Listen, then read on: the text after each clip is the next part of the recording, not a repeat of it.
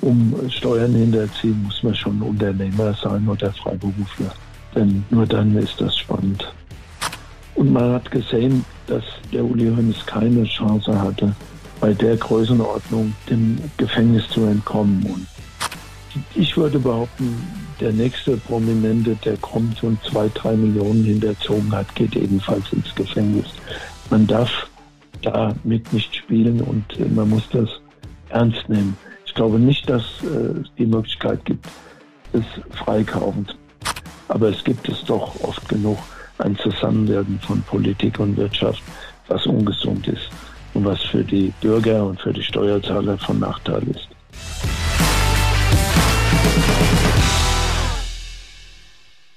Herzlich willkommen, liebe Hörerinnen und Hörer, zum Macht was Podcast. Heute ein Thema, ja, von dem nicht nur Uli Hoeneß nachts äh, phasenweise geträumt hat, sondern auch äh, der Herr Zumwinkel, ehemaliger Postchef und ganz, ganz viele andere Leute auch.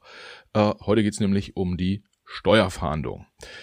Dazu habe ich einen Top-Experten äh, mir vors Mikrofon geholt oder holen dürfen.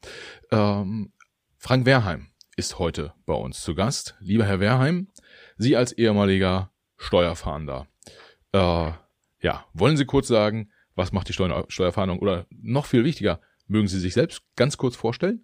Ja, kann ich gerne machen. Mein Name ist Frank Wehrheim. Ich äh, bin seit zwölf Jahren jetzt Steuerberater und war in meinem in einem meiner früheren Leben 30 Jahre fast äh, Steuerfahnder in Frankfurt und auch mal ein Jahr in Erfurt. Äh, dieses, äh, ich habe eine Ausbildung als Finanzbeamter gemacht und bin bei der Finanzverwaltung deshalb geblieben, weil die Steuerfahndung mich interessiert hat und das ein hochinteressanter Job war.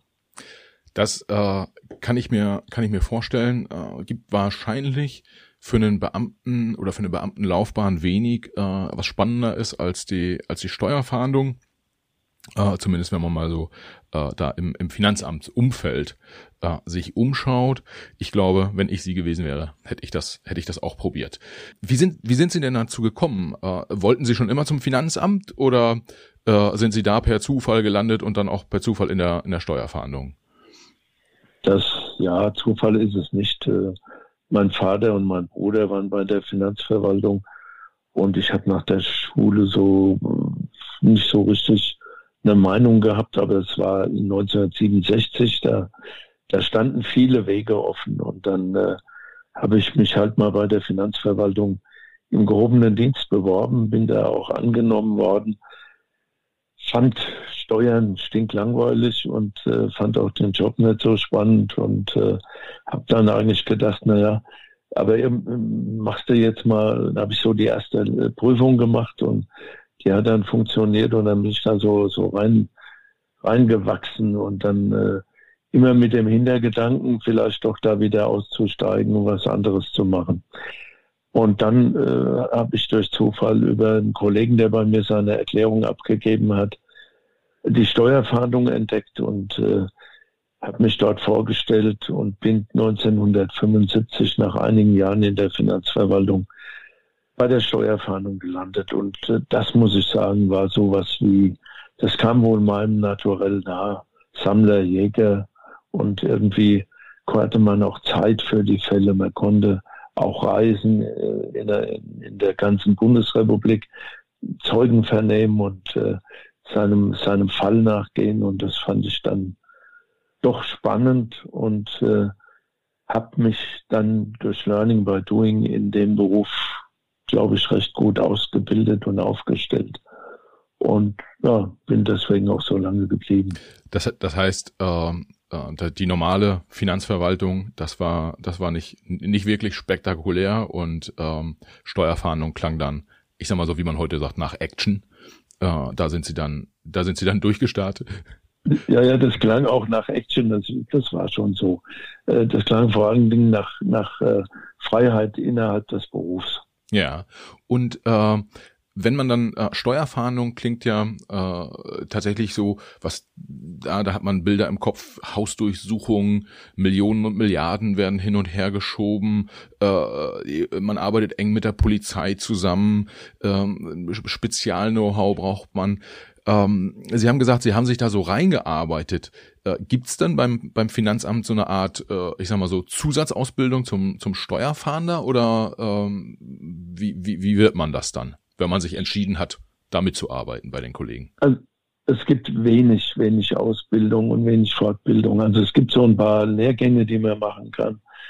Die habe ich ganz spät in meiner Laufbahn erst gemacht, äh, weil so die Finanzverwaltung ist ja, ist ja Ländersache und äh, die haben sich unterschiedlich aufgestellt. So ist auch die Steuerfahndung unterschiedlich in den Ländern organisiert.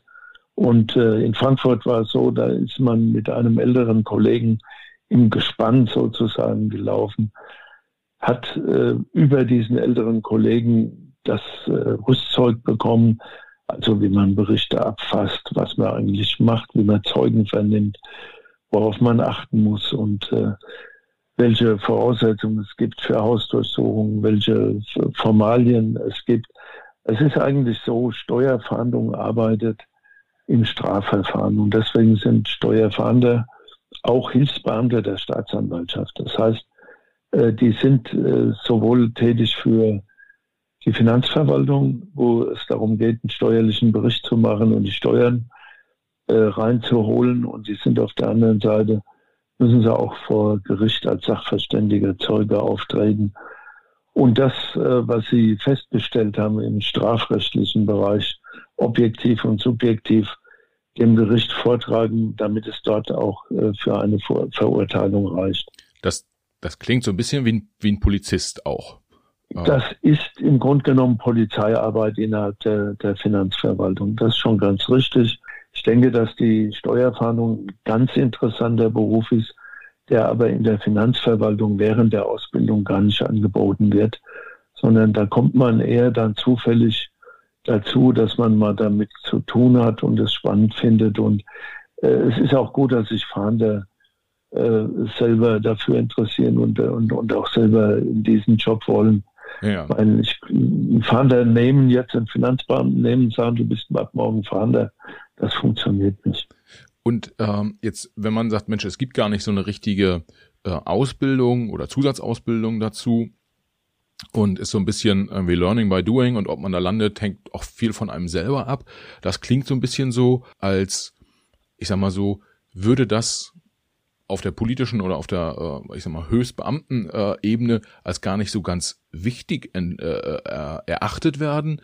Aber es scheint ja eine Notwendigkeit von Steuerfahndung zu geben, einfach aufgrund der, der äh, Höhe der Steuern, die hinterzogen werden. Können, können Sie sagen, was Sie glauben, was so im, im Jahr in, in der Bundesrepublik an Steuerhinterziehung passiert?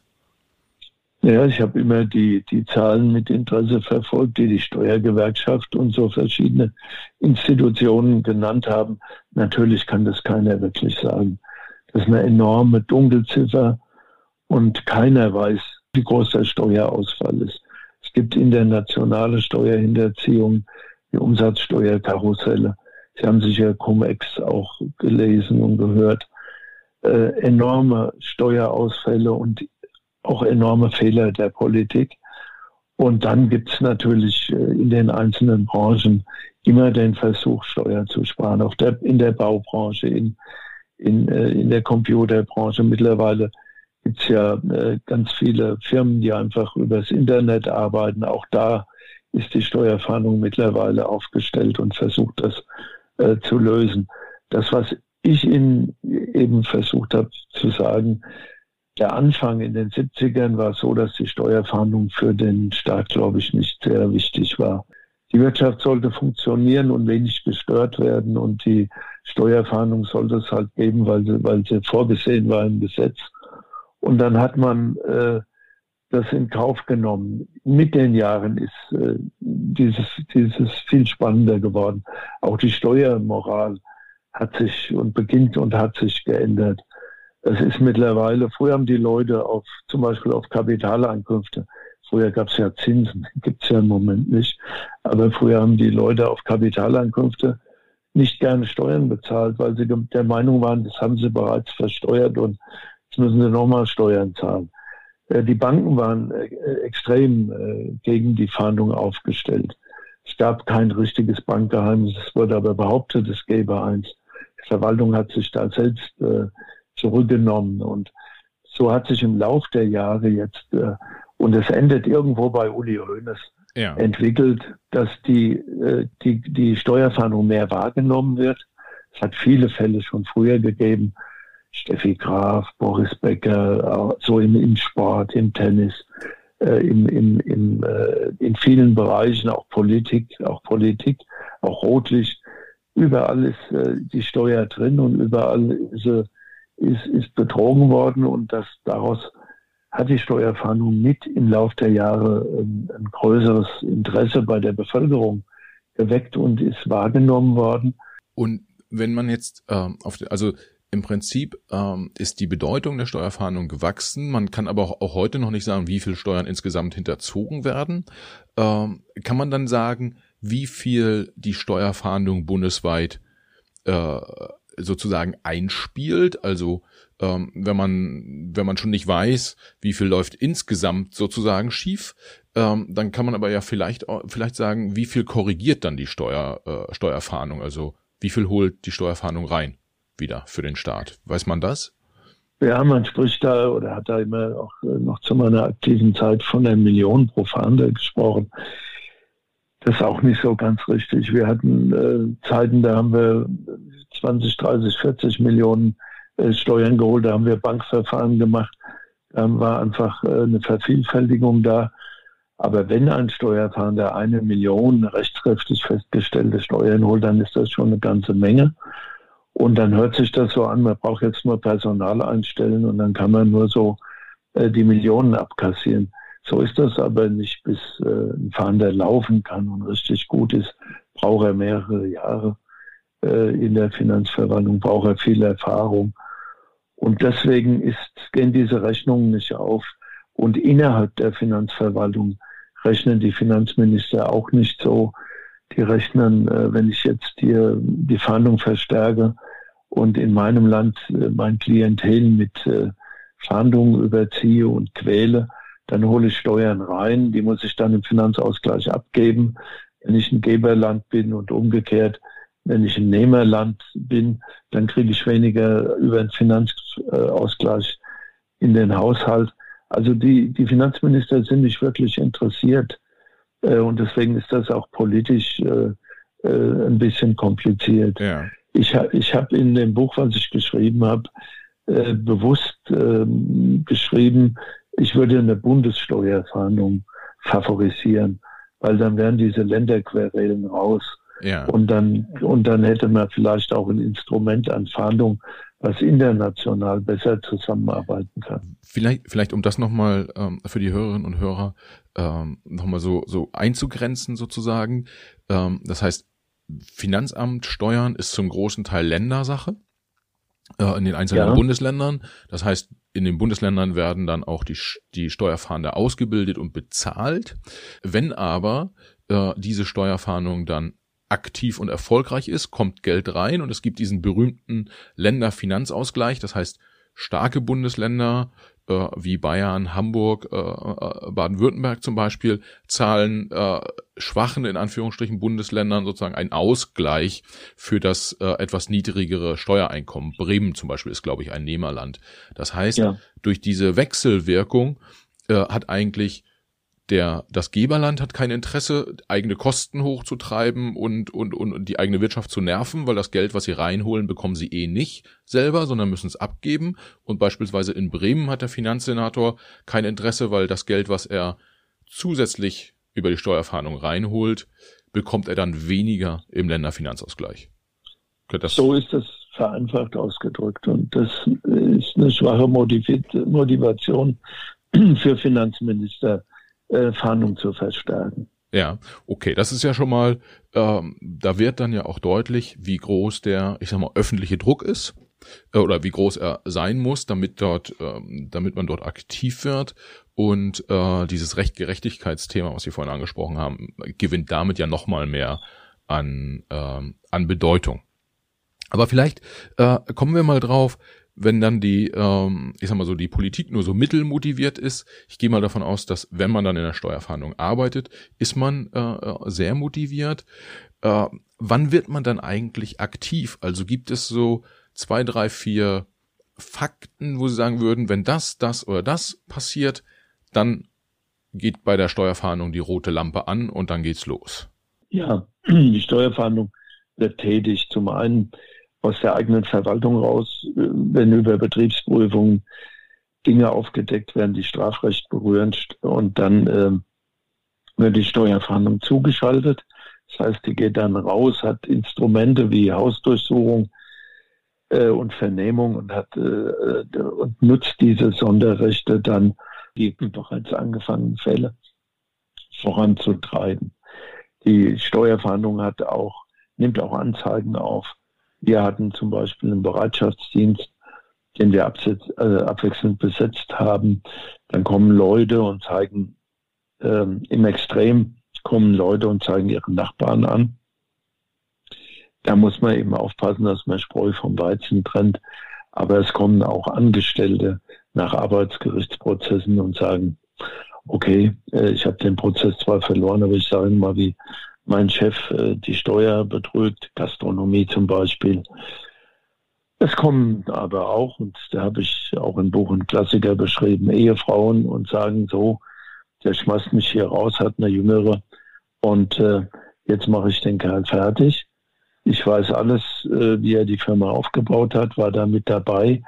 Und äh, das ist ein ganz gefährliches Gebiet. Da, wenn Frauen rot sehen, dann wird es ganz gefährlich für Männer. Und das, äh, dann müssen sie damit rechnen, dass es um alles geht, weil Frauen auf dem Rachefeldzug sind brandgefährlich. Das habe ich äh, im Laufe meiner, meiner Karriere gelernt und äh, da muss man aufpassen, dass man, wenn man geschieden wird, dass man da äh, halbwegs fair mit äh, seiner früheren Partnerin umgeht, sonst kann alles passieren. Okay, das ja, das, das, das, das, das greift tief in äh, unterschiedlichste Lebensbereiche ein, zeigt aber ja auch, äh, dass zumindest historisch äh, ja doch immer Männer die sind, die das Geld verdient haben und äh, demzufolge dann auch die Steuern hinterzogen haben und Frauen da dann äh, drauf zurückgehen.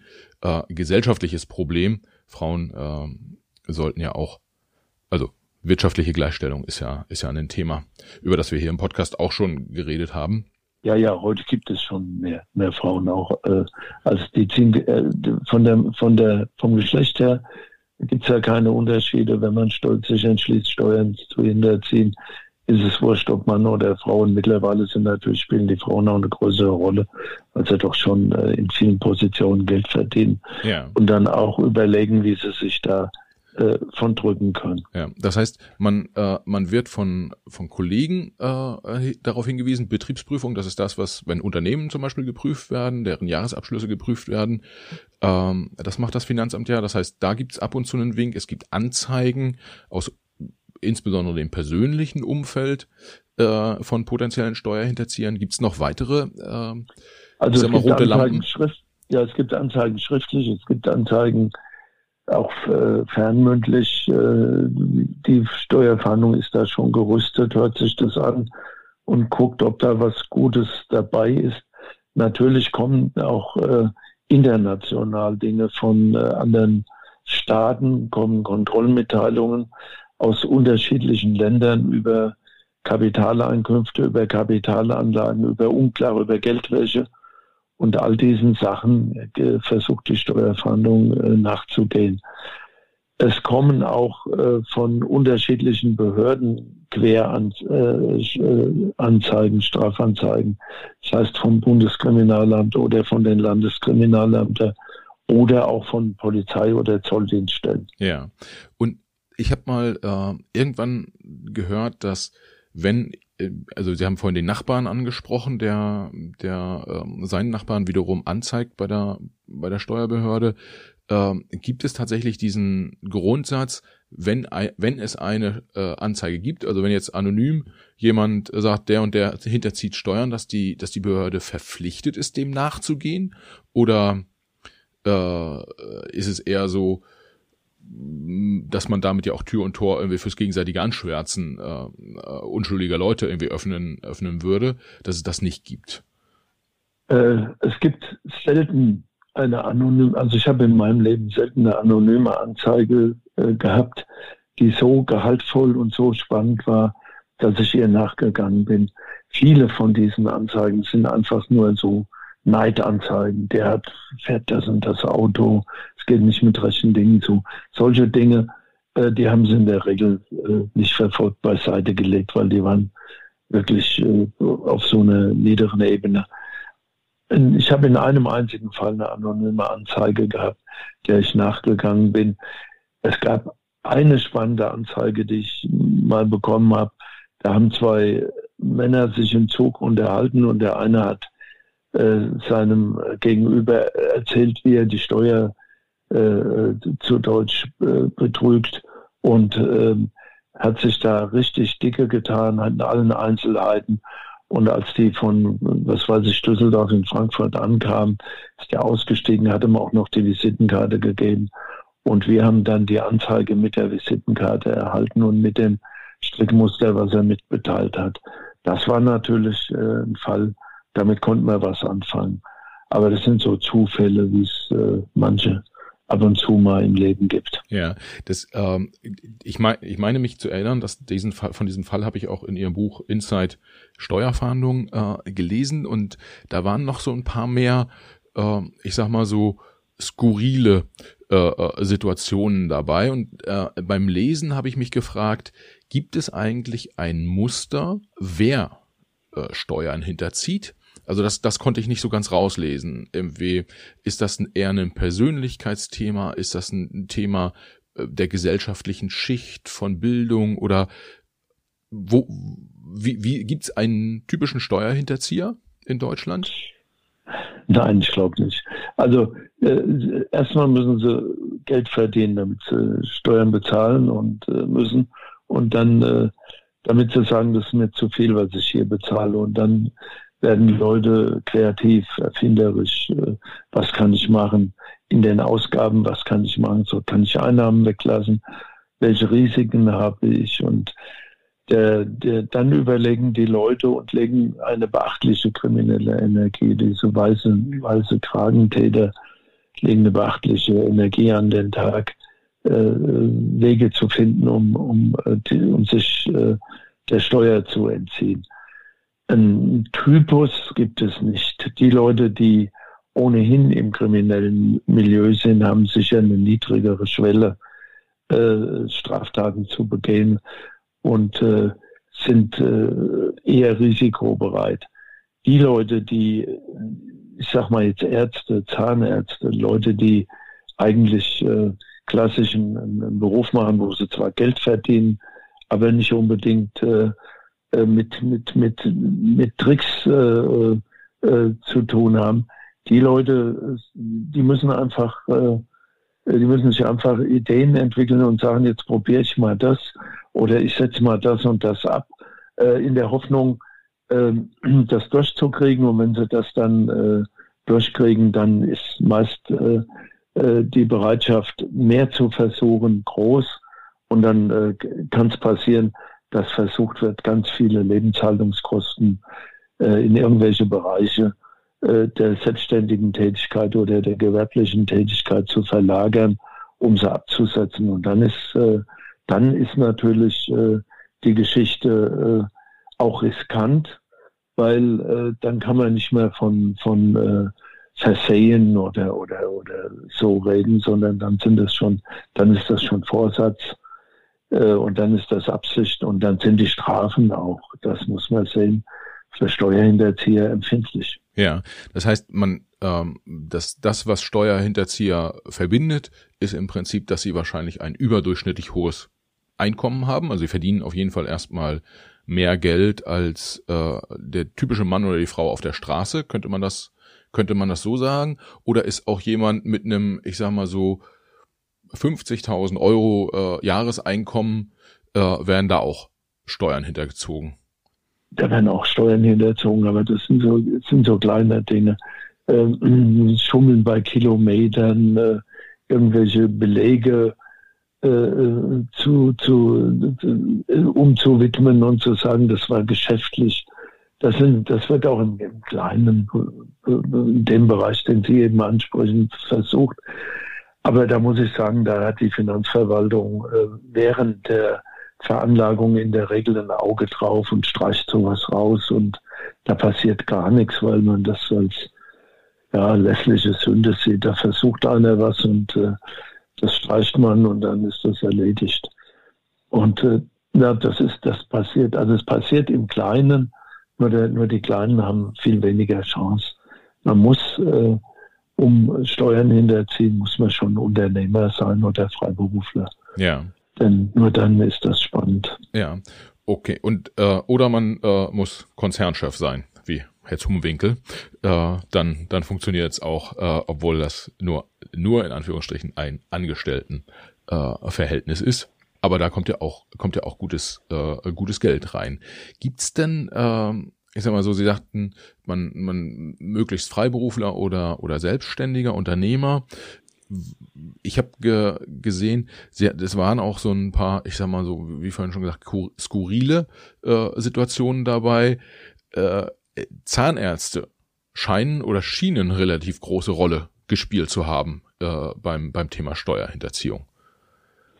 Das haben sie, weil Gold eine Rolle gespielt hat und ähm, die Finanzverwaltung lange nicht kapiert hat, dass äh, das Gold, was in den Zähnen ist, äh, nicht das gleiche Gold ist, was man bei der Bank verkaufen kann. Und dann haben Zahnärzte eben Gold gekauft und der Finanzverwaltung vorgemacht, dass das ähm, in die Inlays kommt und in die, in die Prothetik. In den Zeiten haben Zahnärzte viel versucht, waren sehr erfinderisch, zusammen mit den Firmen, die das Gold verkauft haben. Äh, und dann natürlich fällt bei den, im Dentalbereich viel als noch viel mit Gold gearbeitet wurde, viel, viel Abfallgold an und das konnte man auch wieder recyceln und für gutes Geld. Ja, was, was ich mich äh, gefragt habe beim, beim Lesen Ihres Buches, ist, dass, wenn man so vom Muster spricht, dass gerade bei Gewerbetreibenden äh, das Muster gibt, quasi Kosten in die Höhe zu treiben, äh, virtuell, um dann auf den Unternehmensgewinn möglichst wenig Steuern zahlen zu müssen und am besten treibt man die Kosten so äh, in die Höhe, dass man äh, Kosten für irgendwelchen Privatkram verursacht. Um, um, um dann sozusagen, also das ist so ein bisschen so, die Frau kriegt auch noch das dritte Auto äh, als Dienstwagen. Äh, wobei der wird ja versteuert. Äh, aber äh, Materialien kaufen, den Staub, den, den, den privaten Staubsauger auch nochmal als Firmen äh, Ausgabe deklarieren. Das kann das sein, dass dieses dieses ich treibe mal meine Kosten in die Höhe, dass das einer der größten Faktoren ist bei der Steuerhinterziehung?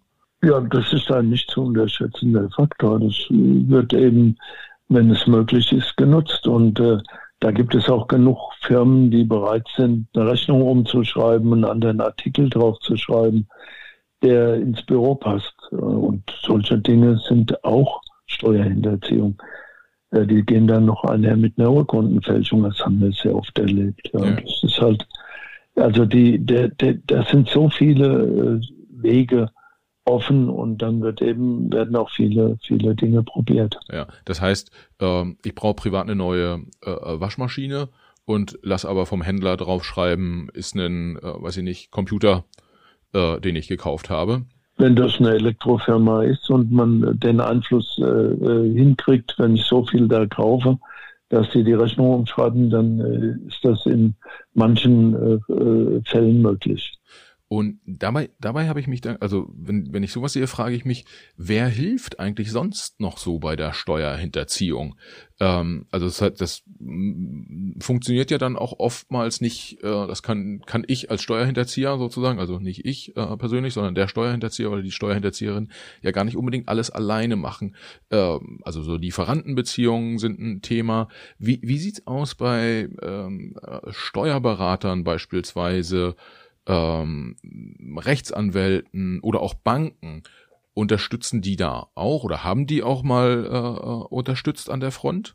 Weil gerade Steuerberater sind ja sozusagen immer an der Grenze unterwegs. rein beruflich gesehen. Ah, denn, denn ich mache ja jetzt Steuerberatung. Der ja. normale Steuerberater ist, kann man nicht sagen, an der Grenze unterwegs. Äh, äh, an der Grenze unterwegs sind die, die so gestalten, also die, die großen Wirtschaftsprüfungsunternehmen, die Firmenstrategien machen. Äh, wenn sie da äh, gucken, was die nicht finden, wo die drüber hinwegsehen, das sind schon Sachen, die haben dann entsprechende Ausmaße ein normaler Steuerberater, der von seinem Mandanten äh, gefragt wird, kann ich das oder das absetzen, auch wenn das so tricky ist, der wird in der Regel sagen, Finger davon lassen ist zu gefährlich, weil die Strafen zu hoch sind. Äh, Banken haben äh, die Wege ge gemacht, als Theo Weigel die erste Zinsabschlagssteuer eingeführt hat, wollten die Leute diese 15 Prozent nicht zahlen und haben die haben auf die Banken eingewirkt. Sie wollen ihr Geld ins Ausland äh, transferieren und da haben die Banken Beihilfe geleistet, professionell und alle Sparkassen, Banken, alle haben sich beteiligt und haben das in den 90er Jahren gemacht. Deswegen haben wir im Bankenplatz Frankfurt in den 90er Jahren enorme äh, äh, Ermittlungen führen müssen und dann auch angefangen und haben die Banken bis in Vorstand durchsucht um die Wege zu finden und haben dabei festgestellt, dass dahinter das System war und dass die Banken tatsächlich klassisch bei Steuerhinterziehung geholfen haben, mitgewirkt haben. Und deswegen kann man sagen, es gibt sicher ein Zusammenwerden auch zwischen Firmen, meist wenn Win-Win-Situationen sind, wenn der andere dadurch auch Vorteile hat, dann werden solche Dinge äh, probiert. Äh, das, das, das ist so vielschichtig, das Problem. Und dann darf man eins nicht vergessen, das ist für mich auch so eine Art Steuerhinterziehung. Äh, äh, betrügen sich in der EU die Länder untereinander selbst. Das heißt, Luxemburg macht dann Rulings, spezielle äh, Steuergesetze für Firmen, damit die in ihren Ländern, wo sie eigentlich zahlen müssten, in Deutschland oder England, die Steuer betrügen können. Irland macht das. Apple oder große Amazon, große Firmen versuchen das, Holland mit Lizenzen.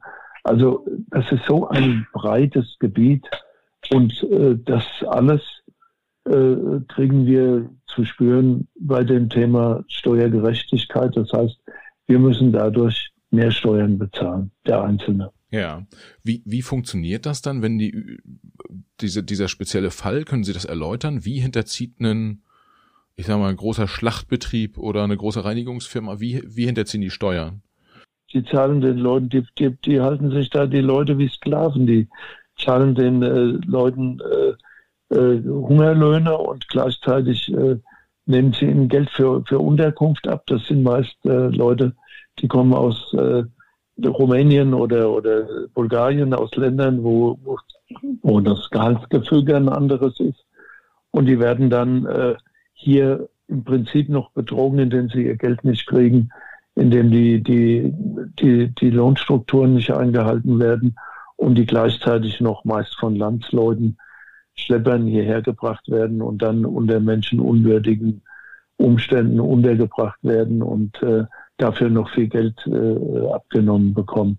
Das heißt, die gehen mit, mit einem niedrigen Lohn nach Hause und, und die Firma spart all das. Ja, das aber, also dass das indiskutabel ist, so, so Ausbeuterjobs, das ist, ähm, ich glaube, das ist äh, ethisch-moralisch sowieso klar, aber ähm, was ich noch nicht so ganz verstanden habe, wie, wie dann die Steuer da reinkommt. Das heißt, sie, ähm, weiß ich nicht, für einen Stundenlohn von fünf Euro müssen dann irgendwelche Leute in einem Schlachtbetrieb oder einem Reinigungsbetrieb arbeiten und auf, und da wird, wird dann auch nicht entsprechend äh, nicht mal drauf Steuern gezahlt oder äh, wie, wie funktioniert das? Oder ist das äh, ein, ein Trick über das äh, Einfließen lassen von, von Unterbringungskosten, dass dort dann ein anderer Steuersatz greift oder?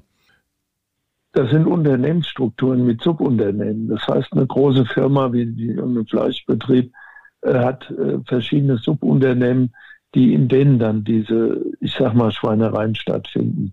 Äh, in denen dann äh, diese Niedriglöhne bezahlt werden, in denen die Leute betrogen werden.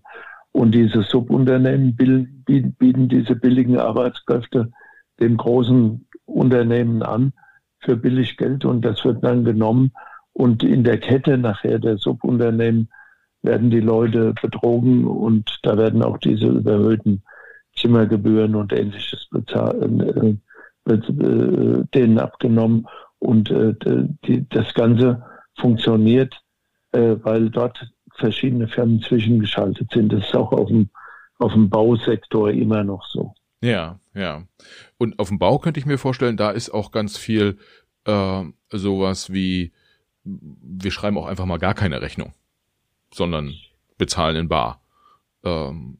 Ja, da gibt es, da gibt es dann Scheinrechnungen untereinander innerhalb der Firmen, indem die dann das Geld wieder wegziehen und äh, indem da permanent neue Firmen gegründet werden und die äh, staatlichen Behörden dahinterherlaufen müssen. Und äh, meist ist dann schon das Geld verschoben und ins Ausland verschoben. Ja, ja. Und ähm, welche Rolle spielt bei all dem, ich habe so einen Begriff bei Ihnen gelernt im Buch, ich glaube, es äh, war freies Geld, äh, was Sie nannten. Na, den habe ich, hab ich da mal reingeschrieben, weil äh, ich sehr oft festgestellt habe, dass ganz honorige Leute äh, im Prinzip äh, betrogen haben, um äh, Schwarzgeld zu haben. Und dieses freie Geld oder Schwarzgeld wurde für Puffbesuche benutzt oder für Dinge, die die Familie nicht wusste, Spielbank. Äh, das heißt, man hat ein geheimes Leben noch und das musste finanziert werden. Und dieses äh, freie Geld konnte man nur bekommen, indem man da das bei der Steuer äh, irgendwo freigeblockt hat. Ja, das heißt, man wollte eigentlich gar nicht im ersten Schritt äh, Steuern sparen, aber man musste Steuern oder man muss dann Steuer sparen, weil wenn man es beim Finanzamt eingibt, angibt äh, diese Einkünfte, dann äh, ist es ja auch offensichtlich und dann ja, bleiben wir bei dem Beispiel, dann sieht die Ehefrau ja auch, äh, dass da ein paar tausend, tausend Euro mehr da sind, die dann nicht für die Geliebte äh, ausgegeben werden können. Beispielsweise, die hatte ich glaube ich nicht erwähnt. Geliebte, Geliebte war auch eins dieser, dieser, wofür man Geld äh, braucht und dass man in der Familie nicht vorzeigen kann. Und deswegen dieses sogenannte freie Geld, Schwarzgeld, ja. Ja. Da erinnere ich mich, hatte ich drüber geschrieben. Und ähm, wenn, äh, jetzt sind Sie ja in Ihrer äh, Zeit sehr vielen äh, Steuerhinterziehern auf die, auf die Spur gekommen. Haben Sie, ich sag mal so, unterschiedliche Ansätze gewählt, um da hinzukommen, je nachdem, welche, ich sag mal so, Zielgruppe sie hatten, irgendwie, äh, wenn sie auf Seiten von Unternehmen unterwegs waren oder Parteien spielten ja auch eine Rolle, äh, oder aber auch so äh, der klassische Handwerksmeister oder äh, der Freiberufler. Unterscheidet sich das irgendwie, wie man dann an diesen Fällen arbeitet? Und wenn ja, wie unterscheidet sich das? Sie müssen sehen, Steuerhinterziehung ist eine Straftat. Das äh, Ganze findet statt auf dem Gebiet des Strafrechts.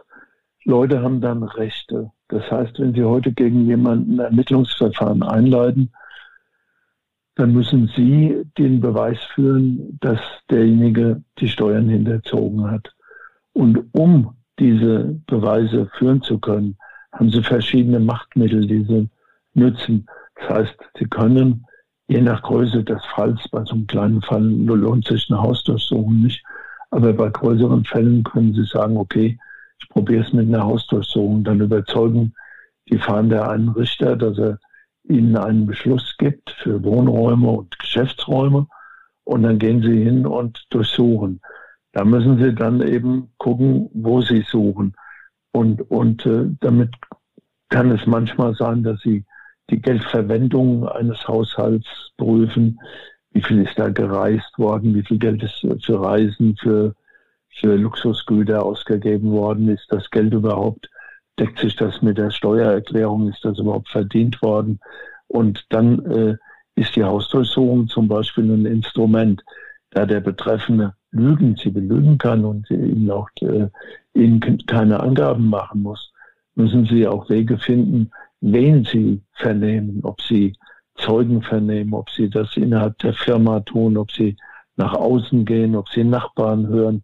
Also da gab es verschiedene Instrumente, äh, den, das Gegenüber zu bewegen, doch was zu sagen oder doch Angaben zu machen. Und äh, da musste man eben entsprechend sich überlegen, ich sag mal in Anführungsstrichen, welche Waffen man einsetzt. Ja. Und ähm, wenn Sie da so drüber gucken, gibt es einen, ich sag mal so typischen Fehler, den, den Steuerhinterzieher machen, egal ob auf Unternehmensseite oder ähm, auf, auf der Privatseite? Die Leute können sich nicht vorstellen, dass jemand an äh, dem eigenen Schreibtisch in der Wohnung äh, Platz nimmt und die Schublade aufzieht und guckt, was man da in Schreibtisch und in Schreibtischnähe in den Regalen unterbringt und wie, welche Aufzeichnungen Leute machen. Und da äh, ist es so, dass die Leute einfach das sich nicht vorstellen können. Dass hier in meinem Inner Circle jemand auftaucht und kann sich da umtun und kann sich umsehen. Und deswegen ist es erstaunlich, welche Notizen, welche Aufzeichnungen Menschen aufbewahren. Ja, ähm, das, äh, ja, also Steuerfahndung kann richtig weit durchgreifen. Das ja, und nehmen Sie, nehmen Sie heute noch den Computer dazu. Das heißt, heute wertet die Fahndung auch noch Ihren Computer aus und äh, was Sie im Computer dann eben haben, in Mails oder in Dateien, von denen Sie annehmen, die sieht nie jemand, äh, dass die Fahnder das dann auswerten. Das ist äh, der große Fehler, den manche machen dass sie glauben, das wird nie gesehen, das kann sich niemand äh, angucken und das, das kann sie, das kann sie zur Strecke bringen. Ja.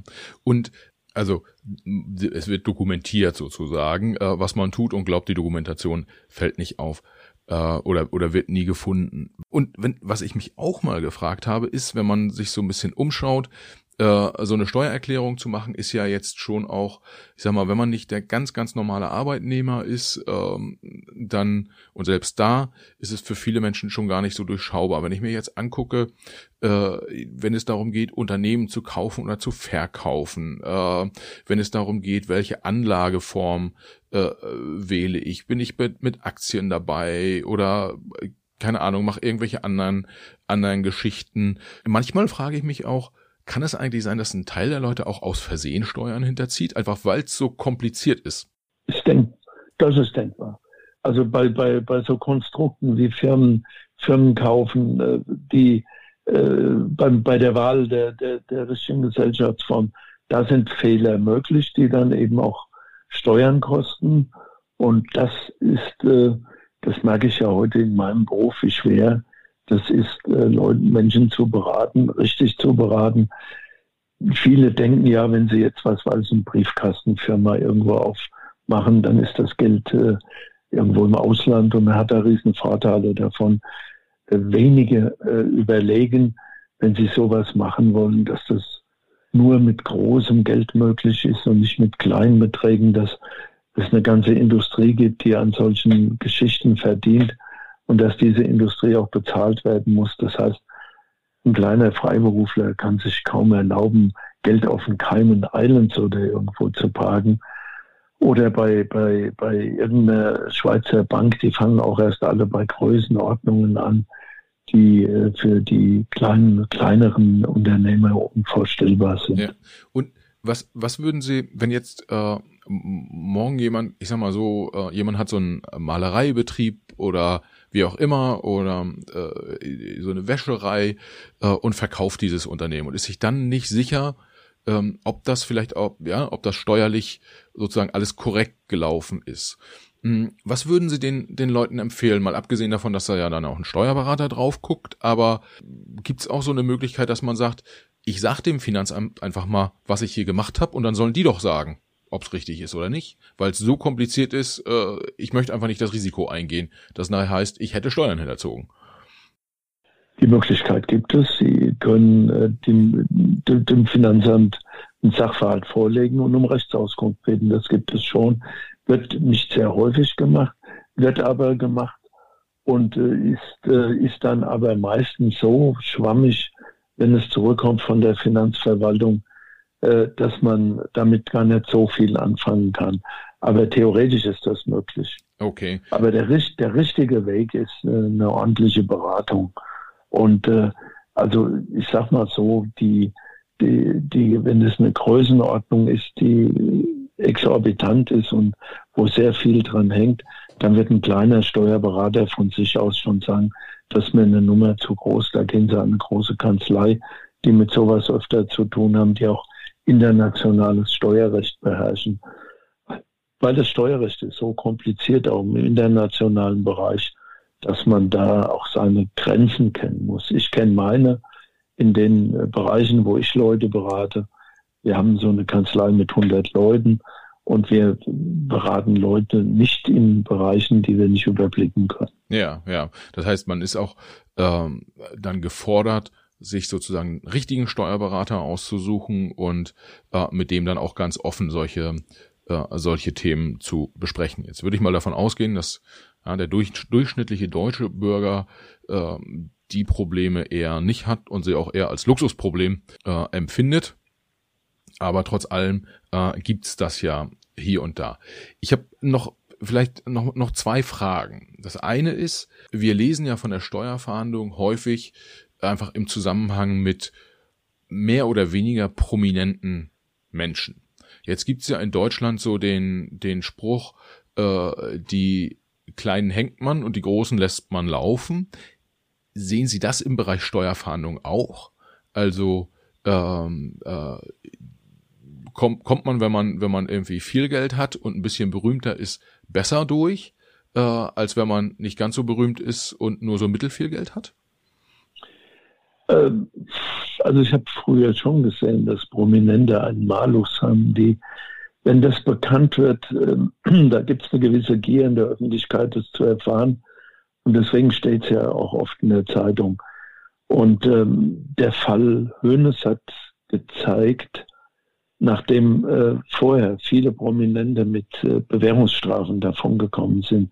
Sie haben welche erwähnt, zum Winkel, aber da gab es auch den Boris Becker und die Alice Schwarzer und, und andere, die mit Selbstanzeigen äh, äh, und, und einer Bewährungsstrafe davonkamen, ist irgendwann äh, in Augsburg ein Urteil gesprochen worden, äh, ein, eine Million Steuern äh, in äh, nicht verjährten Zeitraum führt zu Haft ohne Bewährung.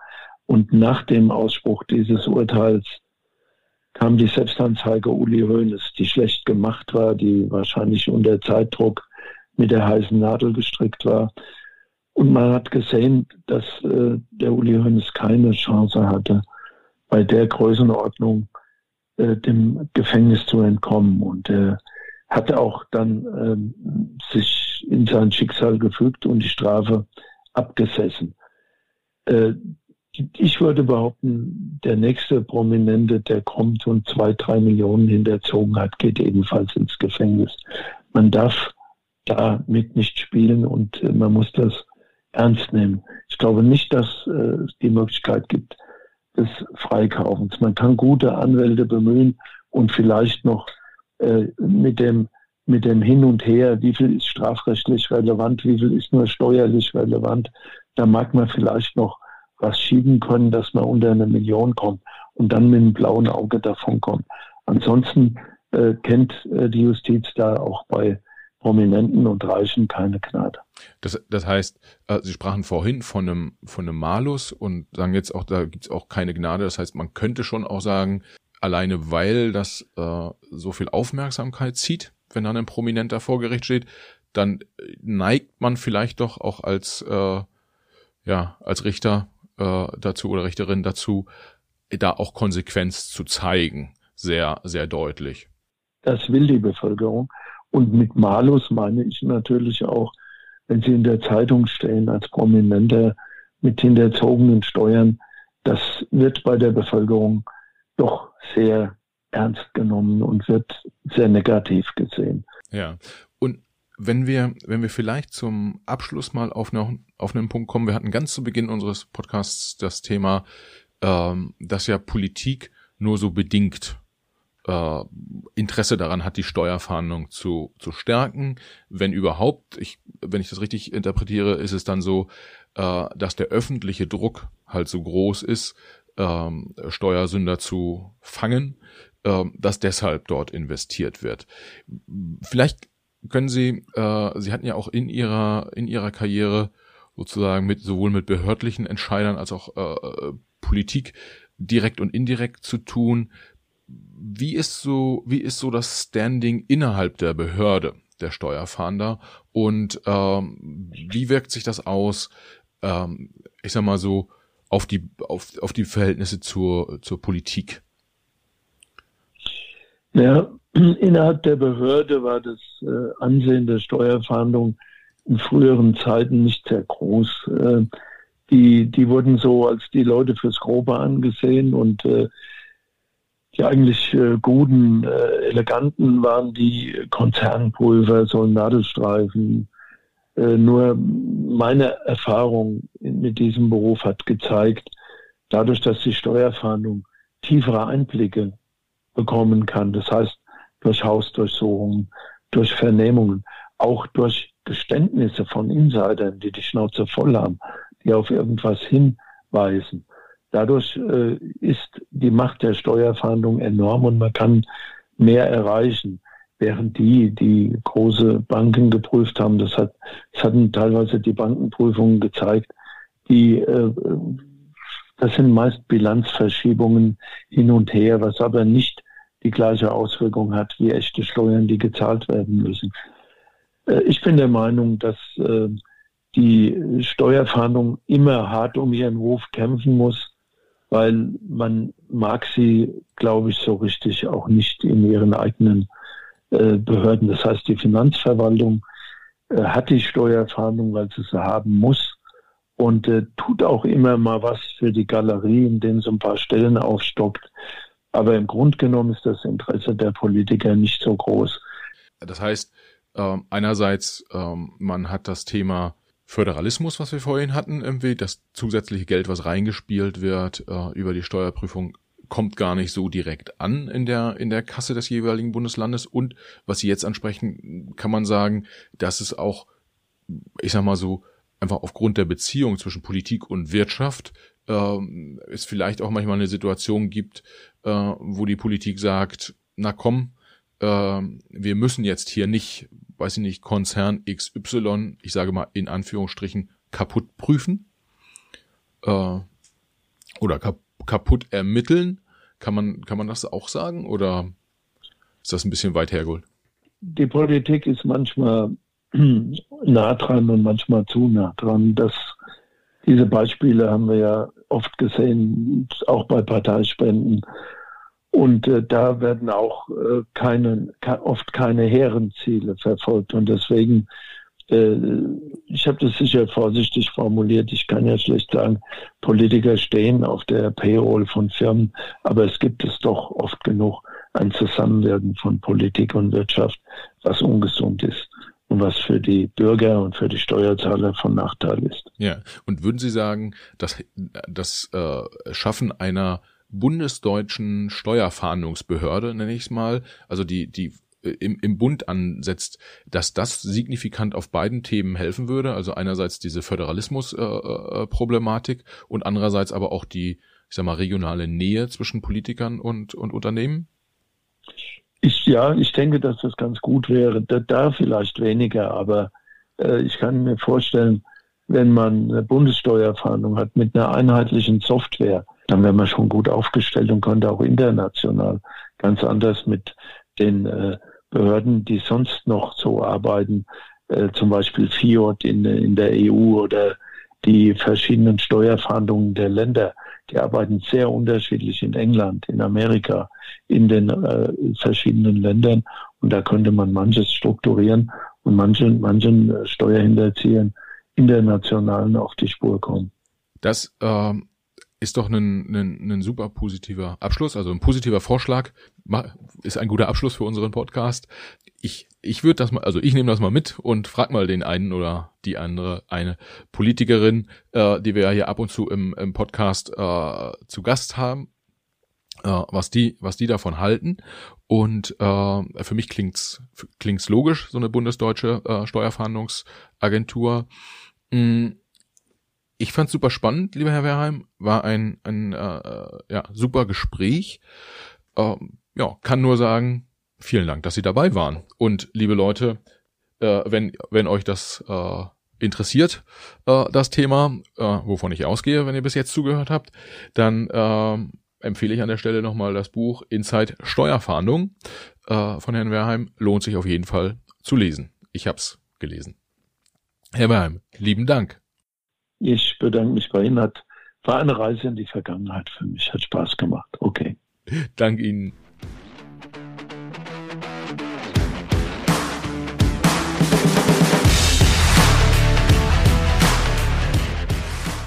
Liebe Hörerinnen und Hörer, vielen Dank fürs Zuhören. Schön, dass ihr auch dieses Mal wieder dabei wart. Für die Macherinnen und Macher unseres Podcasts, inklusive meiner Person, Michael, der ja hier netterweise äh, diesen Podcast hosten darf, für uns alle wäre es das größte Kompliment, wenn ihr dem Macht was Podcast eine 5-Sterne-Bewertung und einen positiven Kommentar auf Apple Podcast oder einer anderen von euch genutzten Podcast-App hinterlasst. Wir freuen uns auch, wenn ihr dem Macht was Podcast auf Instagram, Facebook, LinkedIn oder Twitter folgt. Schreibt uns dort gern Nachrichten, kommentiert unsere Episoden, übt gern auch Kritik und macht uns gern auch Vorschläge für Gäste, die ihr mal bei uns dem Gespräch hören wollen würdet. Vielen Dank, viele Grüße und bis zur nächsten Folge. Alles Gute, bis dahin. Ciao.